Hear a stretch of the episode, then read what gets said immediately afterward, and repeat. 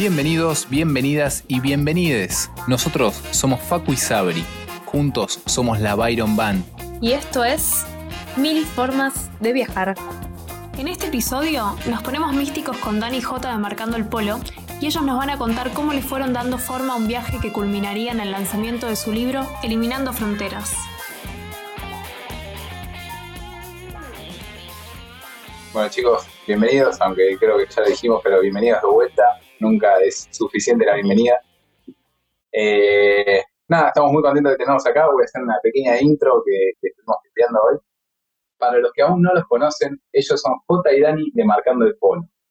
Un día decidieron irse por tres meses a Nueva Zelanda a mejorar el inglés.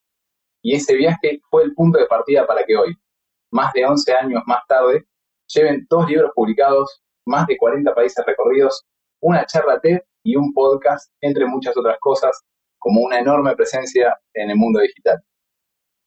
Hoy quisiéramos hablar de ustedes, de cuando el viaje se convierte en propósito. El último libro que publicaron, Eliminando Fronteras, libro recomendadísimo para absolutamente todo el mundo, relata sus aprendizajes y vivencias después de haber unido Asia de punta a punta, desde Filipinas hasta Turquía, a dedo. ¿Para qué? Para eliminar la frontera más peligrosa, la que nosotros mismos creamos. Bueno, muchas, gracias, por esa intro. Qué lindo, qué lindo. Cuesta avanzar después de esas palabras. ¿Cerramos acá? no, no, no, no, hay mucho, hay mucho seguro para hablar. La mitad de las palabras son de ustedes, ¿no? Porque la última frase es un poco lo que el mensaje que vienen a compartir y, lo que nos inspiró también a, invitarlos, obviamente, a charlar y a charlar de esto en particular. Y una de las cosas que estuvimos eh, hablando con, con las otras personas que estuvimos entrevistando fue sobre las influencias. No sé si ustedes sabían, pero cuando yo estaba planeando irme para Australia, eh, empezaba a buscar un montón de información de, no sé, Working Holiday Australia, esto, lo otro, qué sé yo, y así fue como los conocí. Así me topé con su blog y encontré un montón de información práctica de, de, Working Holiday. Pero no solo eso, sino que me encontré con este mundo de, de que había dos argentinos que estaban viajando hacia un tiempo largo y que no solo mostraban las cosas prácticas de, de, de, visa, de estudio, de dónde te quedas a dormir y demás, sino todo el mundo que hay atrás de, los viajes y que no es solo irse ni a juntar plata ni a conocer y tachar algo de la lista. Y que para mí ustedes fueron una influencia enorme y que después se le quise contagiar a todo el mundo. A Paco apenas lo conocí, yo le estaba hablando a ustedes y me fumé su blog en pista, que era un montón de información, pero cuando estaba acá ya me puso en modo viaje. Así que ya de una les digo personalmente gracias por eso, porque me inspiró un montón. Y les quería preguntar cuáles fueron sus influencias al momento de, de querer empezar a viajar. Bueno, primero que nada, muchísimas gracias por dejarnos acompañarte ¿no? en este, este recorrido que uno decide emprender que no termina nunca, ¿no? Es el recorrido de la vida que uno va tomando distintas bifurcaciones. Y mm, voy por partes, respondiendo tu, tu pregunta por partes.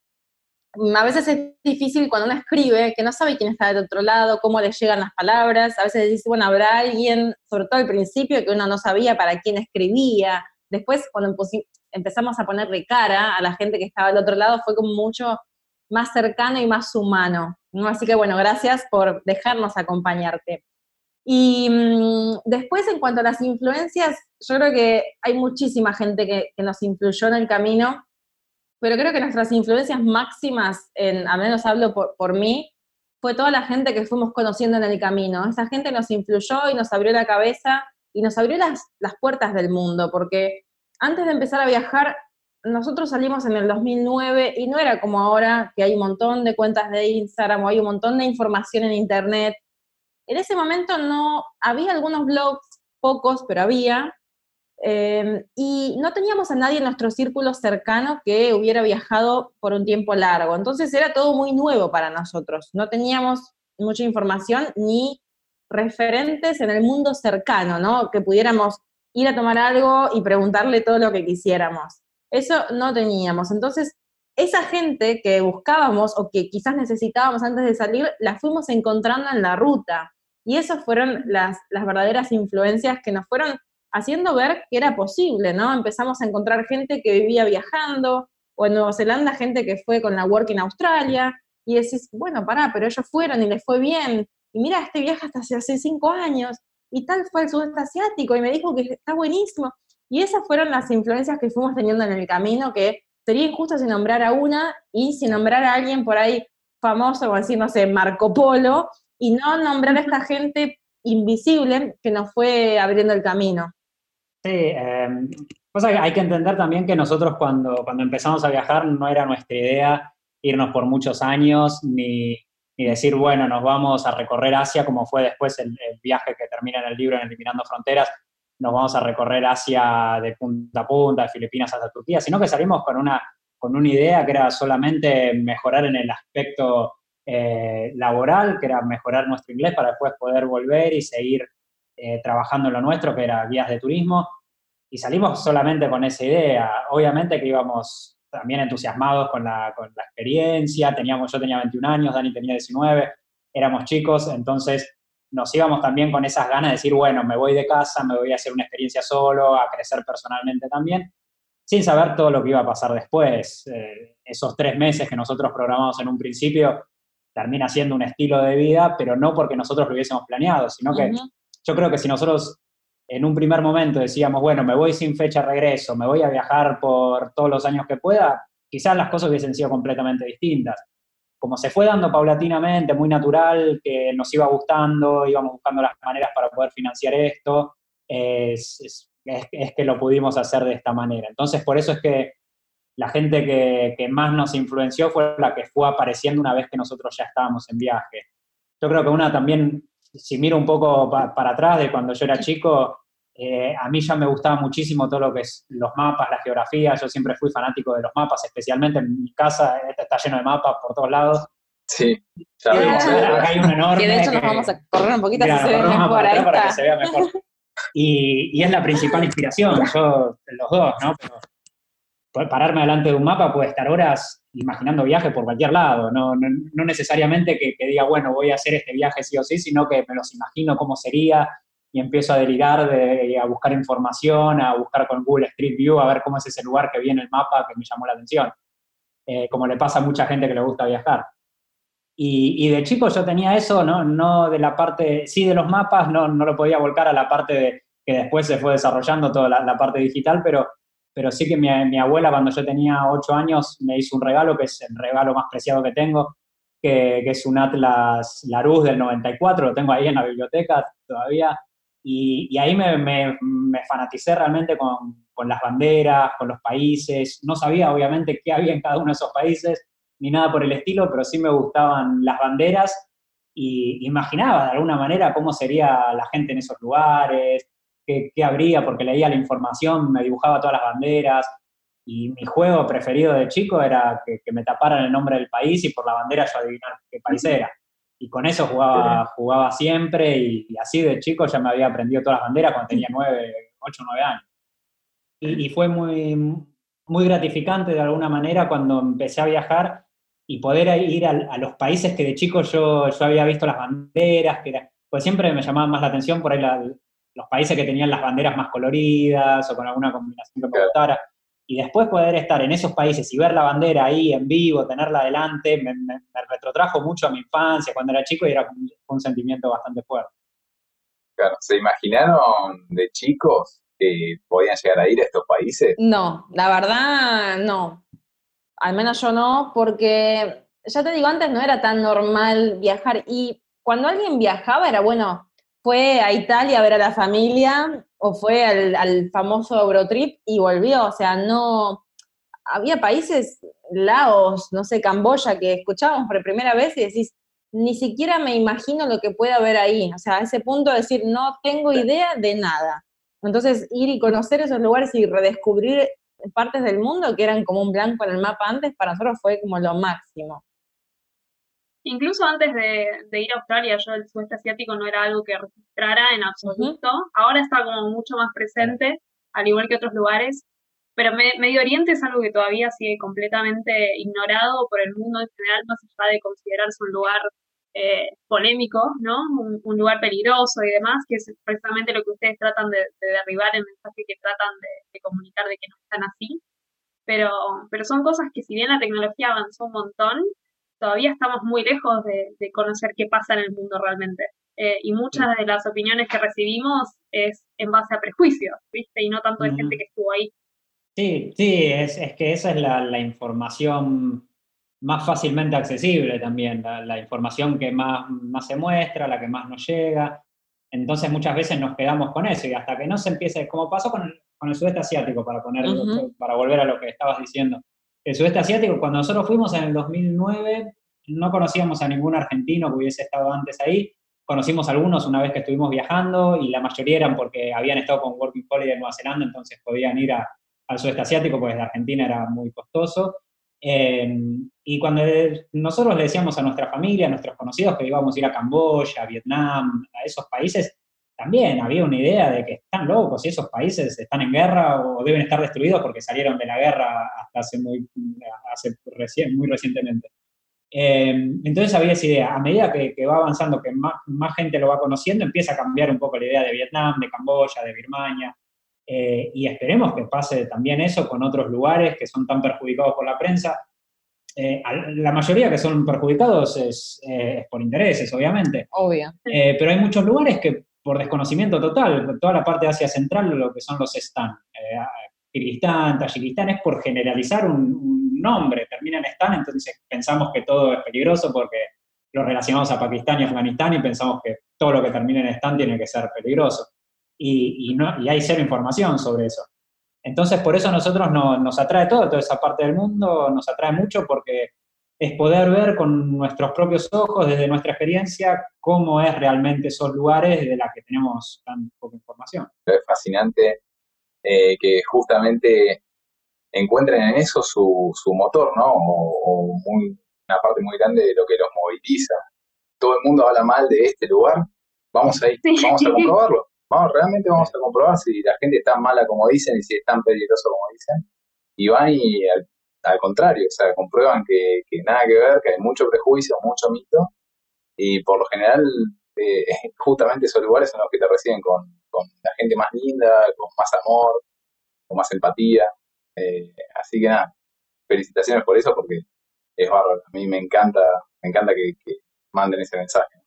Gracias. Y también nos sentimos como en la obligación, en cierto modo, porque ahí justamente con lo que decían antes en, la intro, de eh, cuando el viaje se vuelve propósito, nosotros sentimos esa necesidad de, contarlo, porque también teníamos prejuicios. No es que nosotros no teníamos prejuicios y decía, ay, no, yo no tenía y yo pienso que el mundo es un lugar maravilloso. No, también teníamos prejuicios. Yo creo que es imposible no no crear algún preconcepto, porque siempre creamos preconcepto en base a lo que conocemos, ¿no? Uno no crea preconcepto de Tayikistán, quizás porque no tiene idea, pero creas preconceptos sobre Irán, sobre Irak, sobre Afganistán, porque es, es imposible no ver, a ver, no escuchar todo lo que pasa en la tele. Nosotros no es que pensábamos, no, no se puede viajar a Irán, pero cuando conocimos iraníes en Australia, nuestra pregunta, nuestra nuestra idea era que, bueno, están en Australia porque no hay trabajo en Irán, porque, no sé, no, se puede vivir en paz. Y cuando nos empezaron a contar y nos empezaron a decir que en Irán había un montón de turismo y que había lugares increíbles para visitar, ahí nos despertó esa curiosidad. Y cuando fuimos y tuvimos una experiencia increíble, pero increíble, ahí es que el viaje se volvió propósito. Y ahí fue que tuvimos esa necesidad de contar lo que habíamos vivido, de decir, bueno, a ver, desde nuestro humilde lugar, lo que puedo hacer es contarlo. Eh, creemos en el poder de la palabra y decir, bueno, yo puedo contar, eh, primero en ese momento cuando fuimos a Irán la primera vez no teníamos ni blog, ni, yo tenía un Facebook personal, Jota no tenía ni Facebook, nunca tuvo Facebook en la historia. Entonces era, bueno, poner en Facebook, en mi Facebook personal cosas. Y después dijimos, bueno, esto tiene que llegar a más gente, y ahí fue que abrimos el blog, pero dos años más tarde de, de ese primer viaje a Irán. Entonces, yo creo que también una cosa llegó a la otra, no es que salimos pensando, uy, vamos a contar qué bueno que es el mundo, sino que cuando el mundo nos demostró que no era lo que veíamos en la tele, ahí sentimos esa necesidad de decir, bueno, aunque sea, voy a contar lo que nosotros vivimos. Bueno, justo la siguiente pregunta era, era esa un poco, de, de cuáles fueron los momentos, si recuerdan, eh, así como contaron de haber conocido a estas personas iraníes que contaron sobre su país y lo puso en el mapa. Creo que ustedes también, punto aparte, son los embajadores más grandes de Irán que existen. O sea, sé de mucha gente que fue a Irán o que está considerando ir a Irán a partir de lo que ustedes contaron, que es básicamente misión cumplida, ¿no? Pero además de eso, ¿tienen algún otro momento que haya sido bisagra, que, que haya dado forma a lo que después fue su proyecto de Eliminando Fronteras? Yo creo, primero, para antes de, ir a eso, yo creo que los iraníes son sus propios embajadores, ¿no? Cada iraní es ministro de turismo del país, porque ellos te van a, a dar todo y a tratar de que tengas la mejor experiencia posible. Entonces, ellos mismos son sus propios embajadores y nosotros lo que hacemos es solo comunicar lo que vivimos, pero todo el trabajo lo hacen ellos. Y el momento bisagra. Sí, momento bisagra, bueno, el, el obviamente fue, fue muy, muy clave por todo lo que nos habían dicho antes de ir. Eh, ahí nos dimos cuenta de qué importante es saber discernir las opiniones, ¿no? Porque una cosa es que la opinión de no vayas a Irán porque es peligroso venga de alguien que nunca fue, que no conoce a nadie que estuvo ahí, y otra es de alguien que estuvo. Todos los que nosotros le preguntamos que habían estado antes en Irán, nos decía, sí, vayan porque está buenísimo, es un país hermoso y bueno, todo lo que experimentamos después nosotros. Entonces, eso fue lo que nos, eh, lo que nos hizo dar cuenta de que teníamos que comunicarlo y de que podíamos hacer un viaje mucho más largo pasando por países que tienen mala reputación como la tiene Irán. Eh, después también estar en, en, lugares de los que casi no hay información, como las islas del Pacífico. Son, desde acá, desde Argentina, escuchar de Samoa, de Fiji, de esos países es como que, ¿y eso dónde está? ¿Son países independientes? ¿Qué son? No, nadie sabe muy bien, o poca gente sabe muy bien de qué se trata. Y poder conocer esos lugares también fue, fue una, una, nos abrió una puerta a ver otra parte del mundo que tal vez no es la, más conocida o no es la que sale en los folletos turísticos o la que el común de la gente considera para unas vacaciones, pero las que nos empezó a hacer ver que, nuestros intereses también empezaban a cambiar. Porque cuando empezamos a viajar, obviamente, todos, uno cuando empieza a viajar, por lo general lo primero que busca son los lugares más conocidos. Eh, si estoy en India no puedo dejar de ir al Taj Mahal, no puedo dejar de ir a Varanasi, al río Ganges si estoy en Francia, obviamente, como no voy a ir a París a ver la Torre Eiffel y a sacarme una foto. Esas cosas cuando uno empieza a viajar, lógicamente el que las quiere hacer. Pero después de a poco el, viaje solo te va llevando por otro lado, te vas dando cuenta que lo que más te marca, lo que más te, más te deja, más recuerdos te deja, son las experiencias que vos tenés con la gente, más allá del lugar. Podés, por ejemplo, podés estar viajando por, por el oeste de China, por dar un ejemplo. Nosotros una parte nos interesaba mucho conocer puede no haber nada quizás en el oeste de China, nada realmente llamativo como en otras partes de China, por decir la muralla, los guerreros de terracota, Shanghai, que es una ciudad súper moderna, que todos quieren conocer. Y tal vez el oeste de China a nadie le llama la atención. Pero nosotros queríamos conocer una, una minoría étnica, que son los uigur, que no tienen nada que ver con el resto del país, que son de, de, herencia turca, que hablan un idioma que es turco, que escriben en el alfabeto árabe, y eso está dentro de China y la gente dice, ¿estos son chinos de verdad? ¿Cómo puede ser? Sí, son chinos. Eh, de pasaporte chino, pero no tiene nada que ver con el chino que nosotros conocemos. Entonces el viaje solo nos fue haciendo ver que lo que buscábamos era otra cosa, que no importaba tanto si el paisaje era lindo, si había algo especial para ver en sí, sino que lo especial era la gente que nosotros íbamos conociendo, eh, que era la que en definitiva te va a hacer abrir la cabeza de una manera como por ahí nunca vas a poder si te quedas en tu casa creyendo todo lo que ves en la pantalla o viéndolo solamente por documentales, leyendo un libro. Está buenísimo todo eso, que informarse, hacer un montón de, investigación antes de ir a los lugares, pero una vez que estás ahí, se te abre la cabeza como, como ninguna otra manera posible. Sí, totalmente. Totalmente.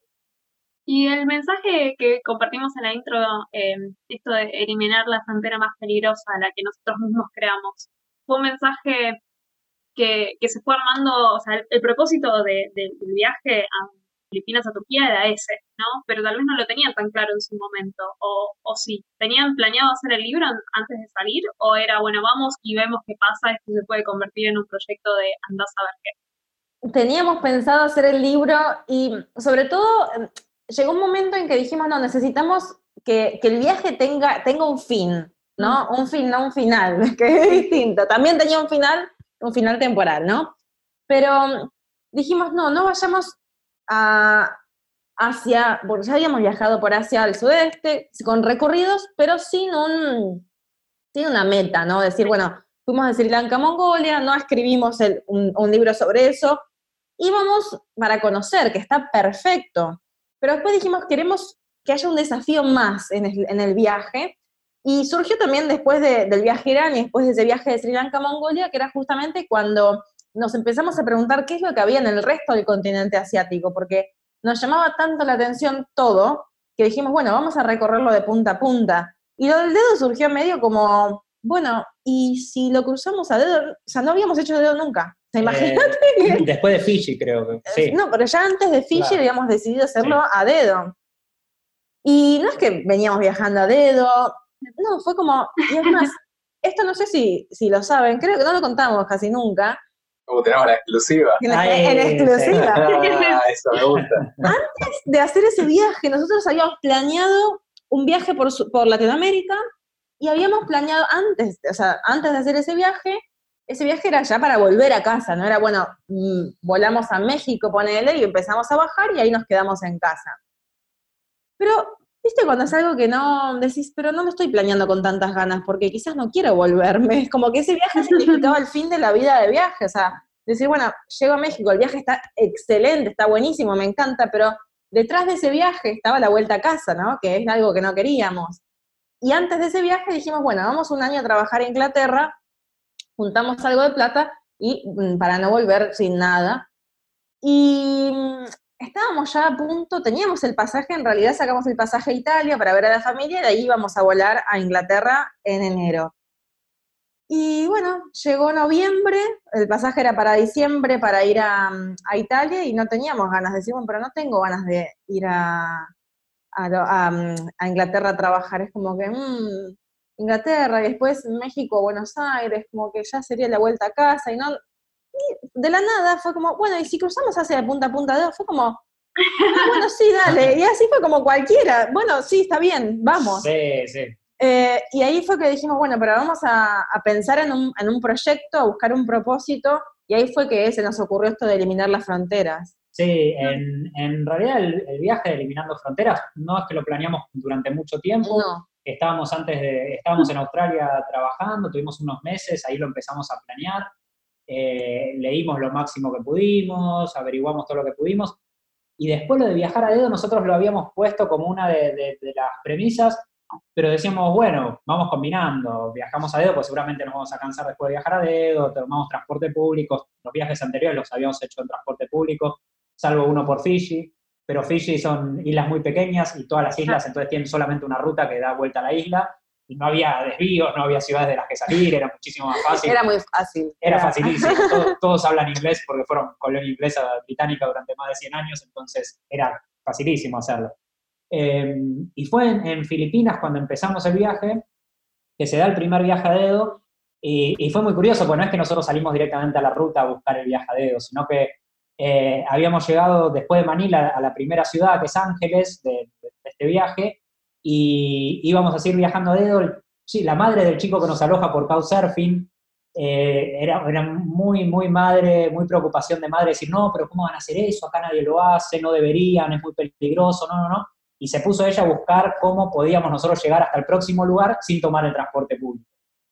A la mañana siguiente se despertó a las 5 de la mañana para prepararnos el desayuno, tempranísimo, unos pescados fritos, desayuno bien filipino, eh, con arroz, una cosa, había olor a pescado en la casa, bajamos y la madre nos dice, yo les conseguí el viaje para ustedes, así no tienen que salir a la ruta. Tenía unos amigos que era una banda de música que estaba yendo a hacer un concierto en la próxima ciudad y que nos iba a llevar. Por eso nos había despertado tan temprano, porque salían a las 7 de la mañana y, si íbamos a las 7 de la mañana, donde salían ellos, nos podían llevar hasta la siguiente ciudad. Fuimos en el micro ese con, una especie de los palmeras filipinos, una cosa así, que iban tocando arriba del micro, iban cantando, eh, súper contentos de que nosotros estuviéramos compartiendo ese momento con ellos. Y cuando llegamos a la siguiente ciudad, fue el primer viaje a dedo, y dijimos, wow, no, esto, si, si solamente en un tramo viajamos con los palmeras filipinos y tuvimos esta experiencia, me imagino todo lo que puede pasar en el resto del viaje, así que sigamos. Y así fue como hicimos todo el viaje completamente a dedo. Bueno, justo siento que hay una sincronía hermosa porque esa era la pregunta siguiente que tenía anotada. es hermoso, se está dando orgánico que, es más lindo, ¿no? Em, ¿En algún momento tuvieron igual em, miedo en algún país no sé si por el país en sí, sino por, qué sé yo, estar solos mucho tiempo, o la policía también se les ha acercado varias veces, eh, ese tipo de situaciones que, que, que, realmente la dudaron de decir, che, bueno, está bien, capaz en esta ocasión conviene tomarse un micro. A ver, nunca tuvimos miedo de que no frenara nadie, porque estábamos preparados para eso, sabíamos que eso podía pasar.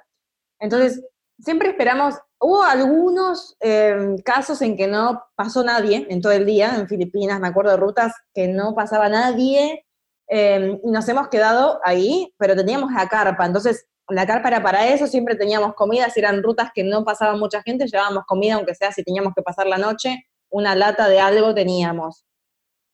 Entonces, miedo a eso no teníamos, sabíamos que si pasaban autos, alguien iba a frenar en algún momento. O sea, en China teníamos esperas de cuatro o cinco horas, porque no por falta de voluntad de los chinos, sino porque las rutas en el este de China van para todos lados, eh, es un lío y no es tan fácil decir, bueno, voy a con este que va por 50 kilómetros. No, porque te deja en cualquier lado, te tienen que dejar en un lugar donde sea seguro para seguir haciendo. Entonces, nos costaba mucho en ese sentido pero siempre sabíamos que después de cuatro o cinco horas alguien nos iba a llevar. Y en cuanto a miedo de, por nuestra seguridad, recuerdo dos, quizás fuera alguna otra, pero más que nada por la falta de comunicación también, que pasa que una tienda a desconfiar, que quizás si, si entendieras lo que están diciendo, decís, bueno, no están diciendo nada. Pero como uno no entiende, una fue en Indonesia, que nos subimos a un auto en realidad ahora uno lo piensa a la distancia y dice, bueno, fue un error haber subido, era un auto muy grande y había mucha gente adentro, todos hombres, mucha, mucha, mucha gente, no sé cuántos eran, ocho, no sé, no sé ni cómo entramos tampoco. Y se hizo de noche, en realidad nos subimos porque se estaba haciendo de noche y no hacemos dedo de noche y no nos queríamos quedar en ese lugar porque era muy transitado, decimos, no vamos. Y claro, se hizo de noche en la ruta y cuando estábamos llegando a la ciudad, no faltaba mucho, era como la salida de la ciudad, eh, en, como que se desvía de la ruta principal, un descampado que no se veía, pero nada, de nada, solo las luces del auto, y era, bueno, acá nos van a robar, acá no, algo va a pasar, porque es muy raro esta situación, ¿a dónde está yendo si no hay nada? Y mm, como que no sabíamos mucho qué hacer, teníamos el teléfono en la mano, listos para llamar a alguien de alguno de los coaches que nos habían alojado, y era, bueno, preparémonos para qué pueda pasar. Y no, al final cuando llegaron al fondo, eh, había una casa con una luz y ahí vivía uno de los chicos que estaban llevando. O sea, y uno se siente mal después por haber desconfiado. Decís, mira, yo desconfiaba y pensaba que me iban a hacer algo y él vivía acá. O sea, lo venían a traer a la casa. pero, no pero, como no sabes y no le puedes preguntar, quizás ellos estaban hablando entre ellos, sí, ahora vamos a dejar a fulano. Y la otra vez también fue por falta de comunicación, que fue en Uzbekistán. Uzbekistán lo que tiene es que ahora calmó bastante, pero cuando fuimos nosotros estaban muy paranoicos con el tema extranjero, pero muy, muy, muy. De hecho, fue la peor frontera que cruzamos, la pasamos muy mal. Nos vaciaron todas las mochilas buscando algo que pudieran encontrar que fuera ilegal o prohibido para, eh, para Uzbekistán y cobrarnos una coima. Bueno, dos horas en la frontera, la frontera cerrada por nosotros, porque no nos dejaban ir. Bueno, horrible, pero no fue por eso, o sea, después de ahí salimos, estábamos haciendo dedo y eh, empezaron a hablar, era muy normal que la gente, los conductores nos pidieran el pasaporte, porque ellos querían evitar que fuera alguien que estuviera escapando de algo y se fijaban que tuviéramos la visa, porque sin una visa no puedes sacar un pasaje en un micro, por ejemplo, entonces tenía miedo de que fuera por eso que hacíamos dedo.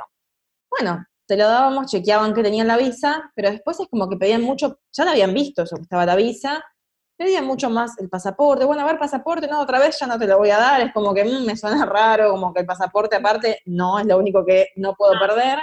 Sagrado. Y hablando entre ellos, nosotros ya nos queríamos bajar, empezamos a decir, bueno, nos queremos bajar acá porque queremos anotar cualquier cosa y nos queremos quedar.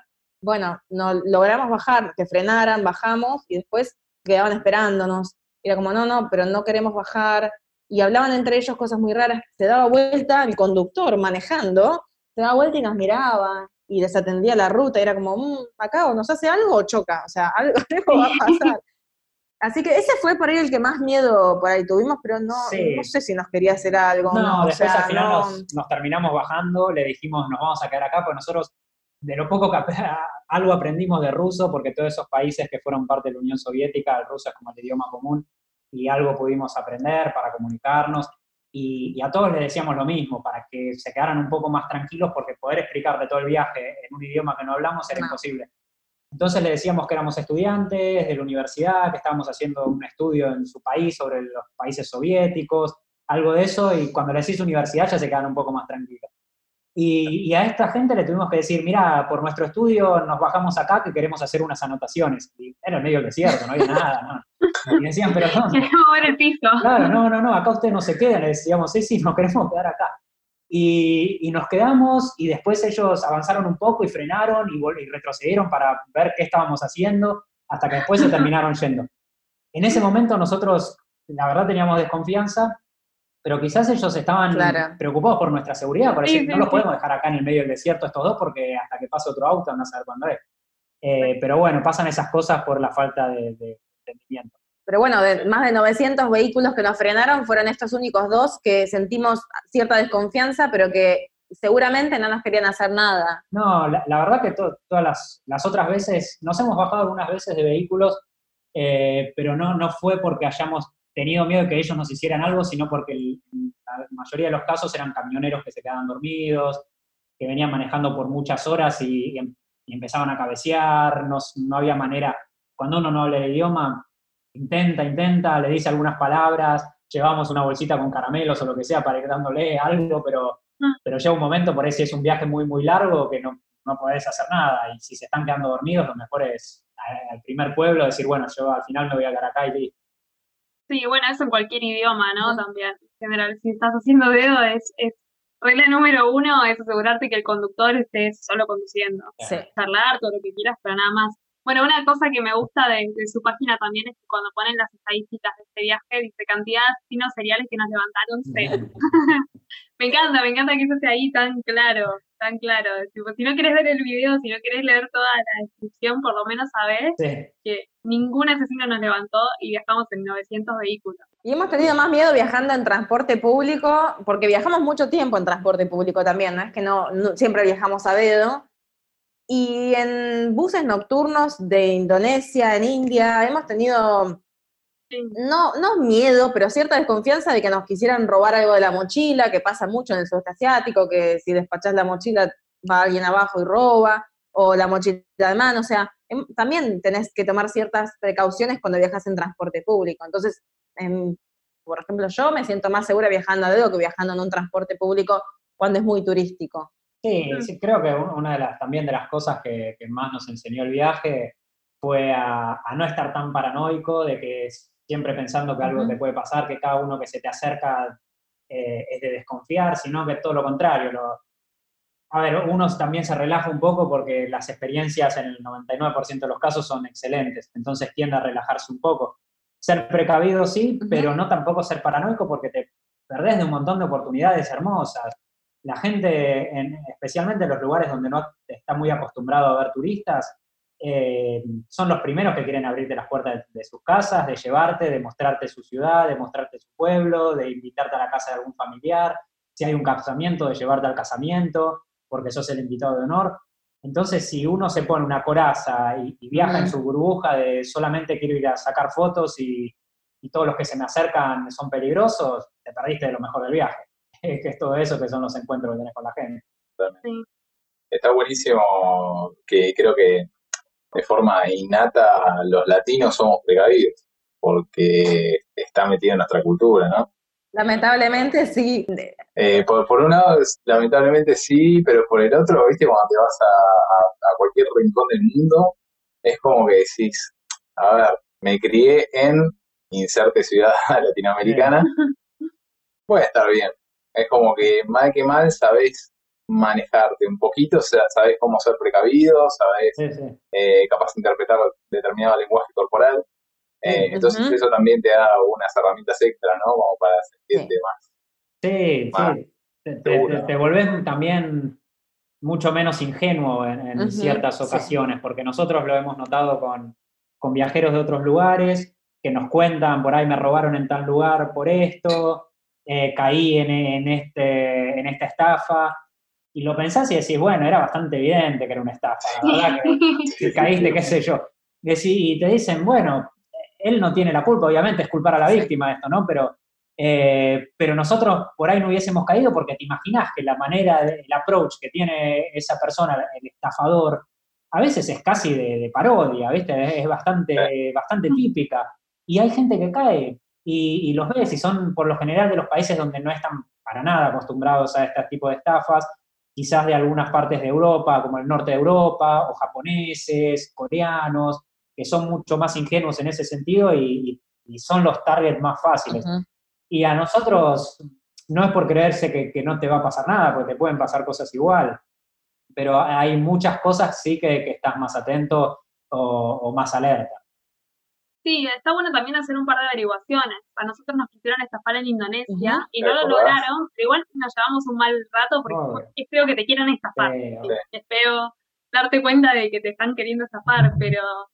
Perdón, ¿eh? si no me equivoco, eh, ustedes nos advirtieron a través de, su blog. Fue tipo, bueno, si, si cambian dinero en la calle, estén atentos porque les van a hablar, te van a hacer un ah, truco con la plata. Primero lo van a contar bien y después cuando se la den finalmente va a faltar parte.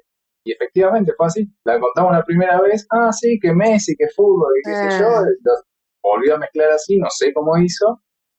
Nos devolvió y lo, saqué de sobre, lo conté y faltaba un millón de rupias. Encima, magos, o sea, lo, hizo tres veces. Eh, que, te devolvíamos la plata y nos, nos devolvía menos, ¿viste? Y siempre la contábamos nosotros. Pero era como que no nos perdíamos ese segundo, microsegundo en el que sacaba ese dinero y ¿cómo puede ser? Eh, pero bueno, finalmente, por suerte, podrían haber pasado dos cosas, ¿no? Uno, que, que nos dijera lo que nos dijo, que fue, bueno, chicos, no le puedo cambiar la plata y nos devolvió nuestros dólares, que o sea, por eso zafábamos de ser estafados, nos devolvió la plata, pero no, no la pudimos cambiar.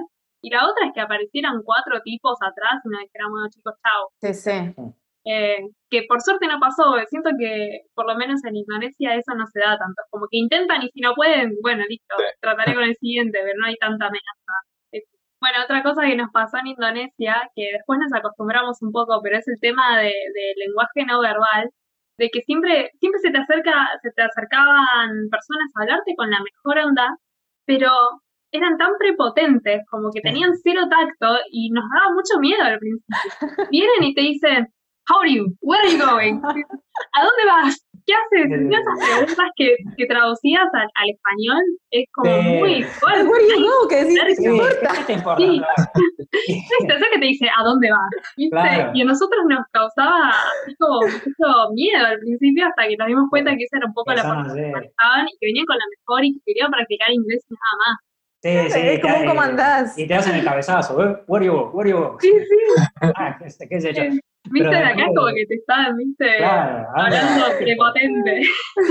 Sí, pero después, bueno, hablando con, con, gente de Couchsurfing en Indonesia que nos alojó, nosotros les contábamos esto mismo, que, que, nos resultaba bastante chocante que nos frenara gente por la calle así, de esa manera, porque una cosa es que te frenen un tailandés que es mucho más, más relajado, tiene otra manera de hablar, con un tono siempre mucho más bajo, o un japonés, por ejemplo, y otra cosa son los indonesios que son más, más directos. Más toscos, eh, sí. Divinos igual, o sea, divinos, pero... Y nos decían, sí, es, esto, y esta es la manera de ser que tenemos nosotros, y, y decían, mirá, vos si te preguntan where you go, no esperan directamente que vos le digas estoy yendo a tal lugar, sino que es una pregunta como, como nosotros la tenemos en nuestro lenguaje en Indonesia, que es más como está, ¿viste? ¿Está todo bien? Y la como respuesta, Claro, y la respuesta es, es, ¿a dónde está yendo? me dijo, mirá, vos le podés responder Yalan Yalan, que es caminando, dando vueltas, paseando, cualquier, y nada más. Y nadie te va a preguntar, no, no, no, pero ¿a dónde estás yendo? Así que es un poco, por eso está bueno hablar con la gente del lugar, preguntar, porque ahí vas entendiendo un poco cómo, cómo es la idiosincrasia del lugar, porque si no, te puedes quedar con eso y te vas del país pensando estos indonesios al final son unos, unos brutos y unos prototentes. Sí, tal cual. Sí, sí, sí. Sí, yo creo que lleva un tiempo, viste, adaptarse a, los códigos del lugar, la forma de comunicarse. Eh, por eso, como decís vos, es tan importante hablar con la gente local para aprender a comunicarse un poquito mejor. Eh, y, eso en, todos lados. Me, acuerdo en India cuando finalmente aprendí a negociar, porque al principio me costaba mucho, mucho. Y, aprendí a negociar finalmente y me di cuenta de la importancia que tienen los gestos con la mano. Eh, entonces negociaba un tuk-tuk y, Y le decía, bueno, el puente de 10 rupias. No, no, no, 50 rupias. Decía. Le hacía así, miraba para decía, no, no. Y ahí dice, no, no, ten rupias, ten rupias. Me decía, 10 rupias. Vale, está bien. Que cuesta tanto porque no estamos acostumbrados. A mí me daba muchísima, pero muchísima vergüenza regatear al principio. Es como que decía, pero ¿cómo le voy a regatear? Es como que me sentía tan mal. Después, bueno, no entiende que es el juego y ellos esperan que uno vaya y regatee, ¿no? En todos los lugares, ¿no? Pero hay lugares donde es parte de la negociación, es como decir cuánto sale y nadie espera que le pagues lo que te dice. Sí. Bueno, eso me trae un, una anécdota que, que, pasó en Caravan. En realidad, Caravan es un hostel eh, en el que yo trabajaba. Eh, los chicos son amigos nuestros y amigos de ustedes también. El número uno. Pronto van a estar eh, también participando de, de, este proyecto. Qué grandes. Y, y, me acuerdo que un día les mandaron un mail para negociarles el taxi que los iba a ir a buscar al aeropuerto. Y Dani le responde, mira, en este país no se negocia. En este país el taxi te va a salir 30 dólares y son 30 dólares, ni siquiera es mi precio, ¿entendés? Pero bueno, te cuento, vos que sos, eh, que capaz es la primera vez que venís a Argentina, que acá esos códigos no se manejan. Y entonces el chico, no me acuerdo de dónde era, pero el chico le responde, ah, bueno, perdón, qué sé yo, pasa que venimos del sudeste, bueno, claro, no, no. No es que lo hizo mala gana, pero igual. Y después con, con respecto, o sea, ahora ya vienen de 11 años más o menos de, viaje, de unas experiencias increíbles, de estar por todo el mundo básicamente, porque cubrieron casi todos los continentes hasta ahora. Eh, falta, bueno, falta, falta, falta África. Sí, sí. Em, ¿qué, ¿qué, pueden decir que, que, aprendieron de ustedes mismos en, en estos viajes? A ver, yo creo que lo que más rescato es aprender a confiar en una misma. Decís, bueno, aprendí a, a que puedo puedo hacer las cosas y me propongo hacerlas, de que mm, por ahí cuando estaba acá quieta o sin haber salido de Argentina o haber salido muy poquito, veía como el mundo como un lugar inabarcable. Y creo que lo que más destaco de estos años en ruta, lo que más me enseñaron es que no sé si existen tantos imposibles por llamarlos así, o sea, cosas que uno por ahí diga, me encantaría ir a tal lado. Bueno, esforzate y hacelo, es como que se puede, no es fácil, nosotros siempre lo decimos, a ver, viajar, primero no es para todos, te tiene que gustar, viajar puede ser muy incómodo, lo es, pero no es imposible, entonces, si vos te esforzás, si vos le pones toda la energía en eso, si vos trabajás para lograrlo, lo vas a lograr, es como paso a paso, como de Filipinas a Turquía parecía tan inabarcable, decir, pero todo el continente, son un montón de países, bueno, país por país, paso a paso, país por país, fuimos llegando a la meta. Y eso creo que es la enseñanza que me deja para la vida en, general, ¿no? Cuando algo me parezca demasiado inabarcable, decir, bueno, pero a ver, si lo divido en tramitos más chiquitos, ¿no? O en etapas, eh, quizás se puede lograr, ¿no? Obviamente que nada es fácil, ni siquiera quedarse quieto es fácil, ahora lo sabemos más que, más que nunca. Em, pero creo que es eso lo que destaco, confiar en, las capacidades de cada uno y en la perseverancia, en lo que viene después de la perseverancia y el trabajo Sí, sí, también algo que creo que, nos deja como enseñanza, que a mí me dejó eh, estos viajes, son aprender a confiar y a creer en, en las cosas que más miedo nos dan, porque hay veces que uno se paraliza por el miedo o deja de hacer cosas porque, porque le dan miedo, sea un viaje o sea empezar cualquier tipo de proyecto, eh, y la deja de hacer por eso, porque dice, no, nunca lo hice. Y el miedo, por lo general, e, e, es, es, un, es un lugar al que parece muy difícil llegar y parece muy difícil de superar, pero una vez que llegaste ahí al miedo y lo superaste, mirás para atrás y decís, menos mal que me animé a hacerlo porque lo que hay del otro lado del miedo es muy gratificante generalmente son, así, las cosas que más miedo nos dan porque las vemos muy, muy grandes, muy inabarcables y terminan siendo las que dan los resultados más gratificantes. Si nosotros, antes de empezar el viaje desde Filipinas hasta Turquía, que, lo, hicimos todo a dedo, hubiésemos pensado o nos hubiésemos paralizado por el miedo que puede ser cruzar Irán a dedo o, o cualquier lugar a dedo, ir a la zona kurda, de la que también habíamos escuchado cosas, mismo dentro de Irán, cosas terribles, nos hubiésemos quedado sin hacer un montón de cosas hubiésemos nos hubiésemos quedado solamente con las zonas, eh, con las zonas más, más tranquilas o, que nosotros entendíamos como más, más seguras y más confortables para nosotros. Entonces, nos hubiésemos perdido de todas las otras partes que si nos ponemos a ver ahora en retrospectiva, son las que más enseñanzas nos dejaron, esas que más miedo nos daban. Entonces, confiar en las cosas que más miedo nos dan, creer en uno, eso, eso es fundamental. A veces parece muy fácil decirlo, pero, pero no tan fácil llevarlo a cabo. Y, y uno mismo se va dando cuenta que, a medida que va cumpliendo objetivos, va ganando confianza y empieza a tener más confianza en uno mismo.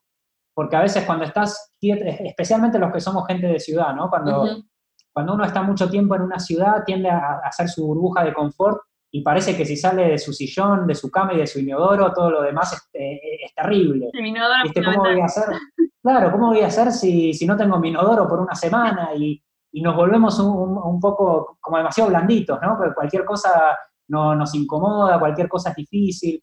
Y, después cuando estás viajando y te encontrás en que no te queda otra opción, te das cuenta que no era tan terrible como lo habías imaginado, porque hay veces que estás ahí, estás viajando a dedo, viene una tormenta de arena, como te puede pasar cuando estás viajando en zonas de desierto, y, si la pensás antes y decís, sé que va a haber una tormenta de arena, decís, me quedo en casa, ni loco salgo. El capítulo del libro que cuenta la, la, tormenta de arena me fascinó también. Ahora, dejamos ahí la, la semillita para, para el que lo quiera leer, pero, pero es fantástico lo que, la situación en la que, bueno, que lo sorprendió en realidad, porque no tenía ni idea. No, no, ni de que ni, ni de cuán grave podría ser una tormenta de arena. La tormenta para mí era de agua. Pero no, también es de arena y es peor.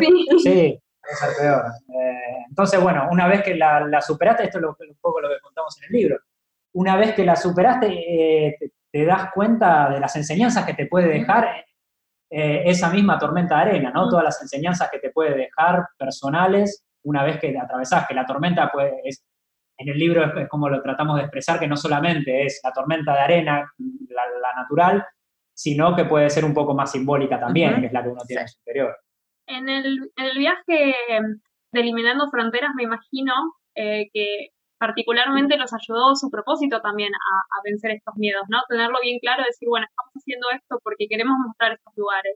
Tal vez se hubieran ido eh, a conocer o en un viaje como habían hecho antes, se hubieran quedado con ese miedo, decir, bueno, no sé si hace falta ir a la parte kurda de, Irán, ¿viste? Si nos dicen esto, mm, pero teniendo ese propósito tan claro, los, los ayudó, ¿no? A, vencer eso. Sí, sobre todo también cuando empezás a entender que lo que te dice la gente, por eso como lo que comentaba J antes, de ver de quién viene la información, ¿no? Cuando empezás a ver que lo que te dijeron de Irán era mentira, no digo, a ver, hemos mm, cambiado por ahí lugares de la ruta por miedo a sentirnos inseguros o porque fueran peligrosos, ahora si quieres mencionar algunos, pero mm, cuando empezamos a ver que las cosas no eran tan así, dijimos, bueno, pero ¿por qué no? A ver, ¿quién me está diciendo que Kurdistán es mm. peligroso? Me lo están diciendo en Teherán, que dentro de este país los kurdos son muy discriminados. Entonces, cuando escucho de gente que viajó, no me está diciendo lo mismo.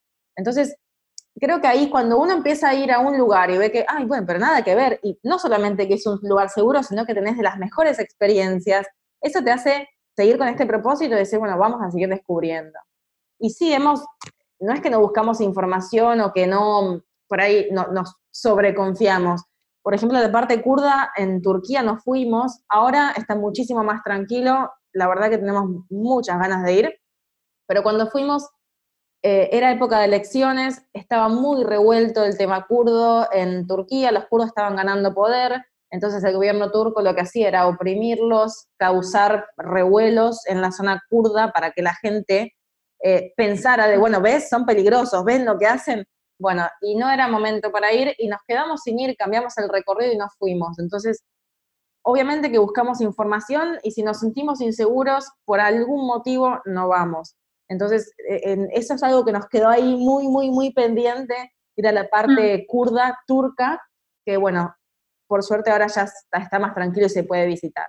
Sí, hay, hay veces también que, que tenés que tomar algunas, por ahí algunas señales que te va dando la ruta, o, uno quiere creer que fueron señales que te dio la ruta para cambiar el recorrido, quizás si ibas a ese lugar no pasaba nada y estaba todo, todo bárbaro, pero quizás algo te hace percibir de que no es el momento, no es el lugar, a nosotros nos pasó, ya teníamos la visa para ir a Afganistán, la teníamos en el pasaporte, la tengo ahí en el pasaporte, nos complicó la entrada a un montón de lugares tener la visa de Afganistán, porque cada vez que íbamos a algún país y la veían decían, ¿qué hicieron ustedes en Afganistán?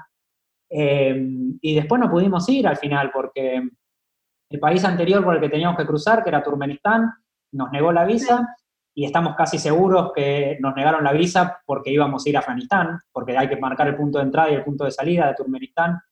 Y, al ver que seguíamos para Afganistán, habrán dicho, ¿y estos dos que vienen de tantos lugares ahora van a Afganistán? ¿Quiénes son? ¿De dónde salieron? ¿Y por qué están yendo a Afganistán? No es normal que alguien vaya a hacer turismo a Afganistán.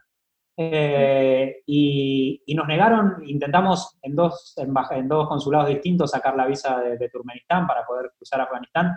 Las dos veces nos, nos negaron, tuvimos que cambiar todo el recorrido. En el momento fue bastante duro porque teníamos un montón de ganas ya teníamos contactos en Afganistán que nos iban a recibir, un artista local que estaba muy contento de recibirnos y todo, y lo tuvimos que cambiar, pero después empezamos a pensar, yo la verdad, bueno, es algo que, cuento en el libro, había tenido un montón de pesadillas los días previos cuando ya nos habían aprobado la visa a Afganistán, un montón de pesadillas de cosas que podían pasar. Obviamente que uno se empieza a maquinar por, porque por más que quieras o no, los prejuicios igualmente siguen estando de todo lo que uno escuchó.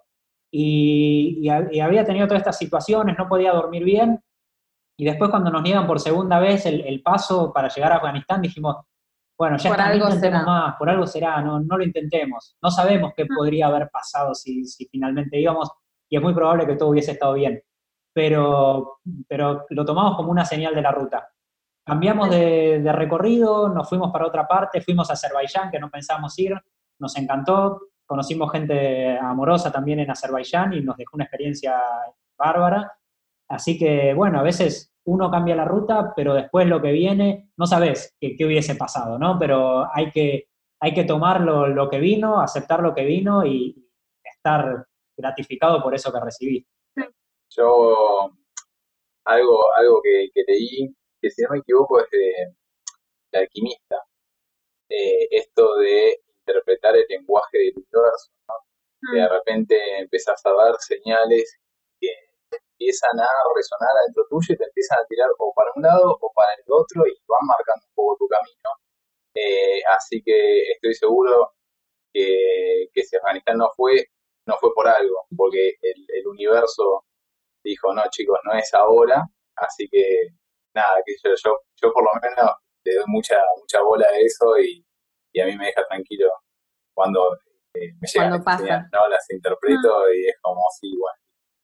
Eh, yo creo que los viajes nos vuelven un poquito intuitivos, ¿no? Y nos abren también eh, para confiar en estas señales del universo. Así es. Y después, con respecto a esto de viajar con propósito, ¿no? Ahora tuvieron un, una gran muestra de lo que es tener un viaje largo, duro también, difícil, cansador, un viaje con mucha satisfacción, pero también mucho sacrificio atrás de eso que les dio ese fruto hermoso que es el libro que, yo amo ese libro, me, lo, leí rapidísimo, lo compartí con todo el mundo, lo leyó mi papá, eh, bueno, ustedes están también, eh, la familia de Facu está toda alrededor de Marcando el Polo, todos los conocen, los conocieron en persona, hemos ido a charlas por separado juntos y demás. A, todo esto les mandan saludos. Sí. Mandarle saludos a todos, porque la verdad que sí, conocimos a la familia en distintos rincones y unos genios todos me, dijeron que le mande saludos a los dos y a la mamá de Jota. Te mandaremos, te mandaremos.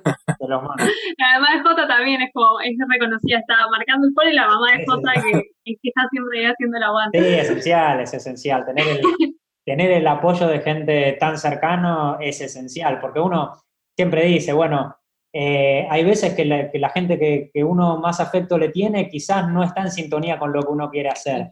Y no te puedes limitar a eso, tenés que seguir adelante de, todas maneras. Pero si tenés el apoyo de ellos es siempre es mucho mejor, siempre es mucho mejor saber que, hay alguien que por más que está preocupado, porque obviamente una madre, un padre eh, o alguien que te quiere mucho siempre va a estar preocupado cuando vos estás viajando a dedo desde Filipinas hasta Turquía, o, cuando, salís de casa, siempre van a estar preocupados. Eh, pero así todo, anteponen las ganas de que, de que vos seas feliz a sus preocupaciones. Y eso es súper valorable, porque eh, hay, hay, otra gente que, que, al contrario, te tiran para abajo y te dicen, no, no, no vayas, no vayas, y uno se va igual de viaje, pero con eso en la cabeza, sabiendo que, que, la otra persona no, no, está tranquila, no está contenta.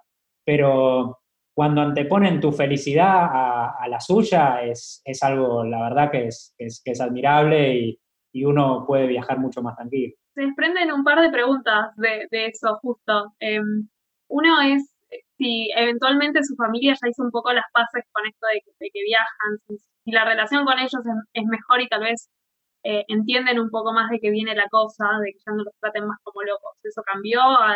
con 10 años se puede, tenemos esperanza de que nuestro viejo no se entienda. Ya lo entendieron. A ver, acá. Primero, bueno, acá hay dos cosas que quiero mencionar. Y una es que, primero, que ya lo entendieron. Em, tanto la mamá de Jota como mi mamá eh, tuvieron la posibilidad de venir al medio del viaje. Mi mamá vino a Taiwán, la mamá de Jota vino a Macedonia. Y ahí fue cuando vieron las experiencias que íbamos teniendo y vieron, ¿no? Cuando, de hecho, con mi mamá viajamos a dedo en Taiwán, que para mi mamá era como, ¿qué estoy haciendo acá en Taiwán? Em, entonces ahí fue que lo entendieron, era, ¿cuántas cosas que están viviendo? Si yo en dos semanas viví todo esto, imagínate ellos lo que están viviendo, viajando de una forma mucho más local, ¿no? Cuando vinieron ellos, no hacíamos tal cual el viaje que hacíamos nosotros cuando estábamos solos, por razones obvias, pero sí tratábamos de que ellos de que ellas pudieran vivenciar algo de lo que nosotros eh, veníamos atravesando. Así que ahí lo entendieron. Y em, no me acuerdo cuál era la otra pregunta que iba a decir. Ah, hay, algo que fue fundamental, creo, para que ah, terminaran de entender que esto era un estilo de vida y no solamente de, bueno, se fueron a viajar y no volvieron más, porque en principio, como les comentaba, nuestro viaje era de mejorar el inglés, capacitarnos, volver y seguir trabajando en turismo. Y, en un principio, cuando el viaje se iba extendiendo, decían, bueno, ¿y hasta cuándo? ¿Ya cuándo van a aprender inglés? Ya, no es suficiente. Y, después cuando entendieron que esto se convertía también, además de ser algo que disfrutábamos muchísimo, que podíamos convertir nuestra pasión en, nuestro trabajo, en nuestro estilo de vida, ahí se empezaron a quedar ya más, más tranquilos del todo, porque dijeron, bueno, están haciendo algo de, todos esos viajes, más allá del enriquecimiento personal que obviamente tiene cualquier viaje, eh, esto, esto lo pueden hacer por mucho tiempo, esto es a lo que ellos se quieren dedicar y están buscando la manera de dedicarse a lo que tanto les gusta. Ahí fue creo que cuando empezaron a ver los resultados, eh, con los libros, con Marcando el Polo, con los, con los cursos online, con los talleres que damos presenciales, con las presentaciones, ahí es que terminaron, terminó de cerrar el círculo, creo. No, y también eso de que la distancia no siempre separa, ¿no? Que también une, y a nosotros nos pasó. A veces la realidad es cuando estás en una misma ciudad, estás embalado con tu trabajo, tu rutina, y no es que ves a tu familia todo el tiempo. En cambio, en viaje llegábamos a hablar mucho más quizás con parientes no tan cercanos, que decís, bueno, quizás lo veo dos veces por año, ahora hablo todas las semanas, y tenés otro, otro tipo de relación. Yo creo que, que la distancia puede ser muy beneficiosa si uno sabe cómo aprovechar eso, ¿no? En, el vínculo. Sí, ¿Sintieron un poco a partir de, todos estos años, todas estas experiencias, también la interconexión con el mundo, con, con otros humanos, con el planeta, con, con el universo, ¿no? Ya poniéndonos un poco más místicos. Sí, y, nos hizo entender también este viaje es que al final no somos tan distintos, de que alguien en la otra punta del mundo puede parecer muy distinto a nosotros físicamente, pero que después en la esencia somos todos iguales, buscamos todo lo mismo y tenemos toda esa misma como vocación y solidaridad para ayudar al prójimo, sin importar de dónde venga, quién sea, la religión que tenga, porque hemos estado en lugares donde la religión cumple un rol fundamental en la vida cotidiana, que acá no estamos acostumbrados a que la religión eh, cumpla ese rol, ¿no? En la vida diaria. Quizás sí hay gente que es religiosa más que otros, pero no va a marcar las horas de cada día, como en el mundo islámico, que marca a qué hora tienen que rezar, a qué hora te puedes juntar, a qué hora te pueden recibir en la casa. Entonces, gente que ah, entendió nuestras diferencias y así todo nos aceptó y nos abrió las puertas de su casa y nos enseñó esto. Qué lindo. Bueno, y ustedes tienen también un libro completamente dedicado a esto, Un viaje interior.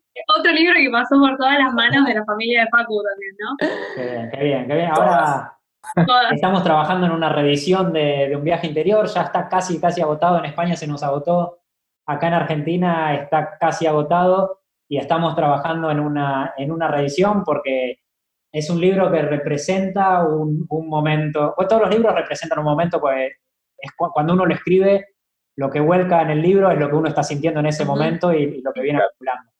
pero un viaje interior representa muy bien lo que nosotros estábamos sintiendo, esas ganas de eh, salgan al mundo que, está, está, buenísimo. para, para todo el que, es para un público en particular, para todo el que tiene miedo, el que dice cómo voy a hacer y qué va a pasar y tiene un montón de dudas, tratar de decir, bueno, si nosotros pudimos, obviamente vos también vas a poder, y es volcar un poco nuestra ayuda en un libro. Sí. Bueno, si está agotado en España y en Argentina, y me imagino que en otros lados también, es porque hay mucha gente que está en esta, ¿no? Nosotros también por eso eh, estamos iniciando este proyecto, para poder inspirar a la gente que, que, quiere, que quiere y que por, por A o por B, viste, no puede, no puede largar esto, tiene este miedo, tiene esta desinformación, recién se le ocurrió la idea y le parece imposible, o sea, entonces les queríamos preguntar si tienen algunas palabras, aunque sea así cortitas, de por qué hay que hacerlo, que además, además de que está buenísimo. A ver, yo creo porque uno siempre lo deja para después eh, o cree que no es el momento ideal porque estamos, no tenemos la suficiente cantidad de dinero para poder viajar o porque estamos justo en un trabajo que nos costó conseguir y si nos vamos lo perdemos y perdemos el puesto y nunca está el momento ideal. Entonces, el, creo que también en el momento en el que estamos viviendo ahora, que hay una pandemia mundial, nos deja esta enseñanza de que, bueno, a ver, hoy estamos, mañana no sabemos, y nadie tiene el futuro comprado y no importa cuánto hayas conseguido en tu trabajo, eh, si no tenés salud, no lo vas a poder vivir. Entonces, no esperar a jubilarse porque no sabemos si vamos a llegar. Y con esto no quiero ser pesimista ni terminar abajo, sino ser conscientes de que no sabemos cuánto tiempo vamos a estar y el tiempo que tenemos en este mundo hay que disfrutarlo de la mejor manera, hacer lo que nos apasiona con responsabilidad, por supuesto, tampoco salir a despilfarrar, pero sí hacer algo, no perder el tiempo en cosas que no te apasionan, que no te gustan o que no siguen con tu propósito de vida, ¿no? O con tu filosofía, porque a veces uno dice, bueno, estoy haciendo esto, pero solo lo hago por, por la plata, por ejemplo, ¿no? Entonces, creo que la enseñanza que nos dejó, lo que les podemos comentar ahora, primero es, bueno, que se animen, que no, nada es tan grave, que lo peor que puede pasar es volverse. O sea, ¿qué, tan grave puede ser? Volver a tu vida anterior, no pasa nada. Así que no quedarte con la duda. Después que no sabemos cuánto tiempo tenemos y después que el momento ideal nunca llega y que las respuestas a todas las preguntas que tenemos tampoco. Así que hay que largarse la ruta y la respuesta la proveerá la ruta y el universo. Es que, es que no, la verdad que si, si nos ponemos a pensar, eh, te pones a calcular la cantidad de tiempo que pasas haciendo cosas que no te gustan y, por lo general, lamentablemente, son muchas más que las que pasas haciendo cosas que sí te gustan. Y las haces y, medio que las vas haciendo por inercia y te van llevando y decís, bueno, la vida es así. La mayoría de la gente se, eh, sigue con, con, la idea de que, bueno, es así, es, esto es lo que hay que hacer y va dejando las cosas que le gustan para más adelante, para el tiempo libre solamente. Y llega un momento que, a ver, no, no, después no hay después. si no lo haces ahora, ¿cuándo lo vas a hacer? Es un momento que te terminás arrepintiendo. Me acuerdo de una, eh, una charla que habíamos visto de, una persona que acompañaba en, las últimas horas de vida a, mucha gente, a, ayuda eh, psicológica y espiritual, y, él comentaba que, que, la mayoría de la gente se, lo que más se arrepiente de, en, sus últimas horas es de no haberle dedicado más tiempo a las cosas que le gustaban. Es decir, dediqué, me perdí un montón de tiempo haciendo cosas que no me apasionaban, que no me gustaban, y, las, las, que me gustan las empecé a hacer muy de grande y ya era demasiado tarde. Entonces, va a haber un momento que, lamentablemente te arrepientas de no haber hecho un montón de cosas y es triste que, llegue ese momento y a la mayoría de la gente le, le, llega. Por eso creo que si, si no nos ponemos ahora a hacer las cosas que nos gustan y buscar la manera de cómo poder hacerlas la mayor cantidad de tiempo posible, eh, después te terminás arrepintiendo. Entonces, si hay algo que, que nos enseñó esto es que, la vida es ahora, que, vos podés creer en la reencarnación y en lo que quieras, pero ahora estás viviendo esto y, y tratá de, de, luchar por lo que vos querés, de meterle todas las ganas y, y no dejar nada para después. Bien, eh, bueno, chicos, ante todo, mil gracias por su tiempo. Eh, ha sido maravilloso, la hemos pasado muy bien, creo que puedo hablar, por lo menos eh, por Sabri y por mí, la hemos pasado muy bien, espero que ustedes también. También, también. y bueno, cualquier cosa, si quieren saber un poquito más de los chicos y de sus varios proyectos, lo pueden encontrar en las redes como arroba marcando el polo, en Instagram. pueden conseguir sus libros Un viaje interior, primero, estás ahí con esas ganas de arrancar y no te terminas de armar. Eliminando fronteras aplica para cualquier momento de la vida. Ah, y en su web, marcandoelpolo.com, si no me equivoco. Así es. Perfecto. Correcto. Eh, también recomendamos escuchar su podcast, que es un eh, viaje al planeta Tierra, que lo pueden encontrar en Spotify. Eh, y ahí nos llevan de viaje por los lugares más recónditos del mundo, barriendo los prejuicios y derribando mitos. Bueno, ¿hay algo más, chicos, que quieran compartir con nosotros, con la audiencia?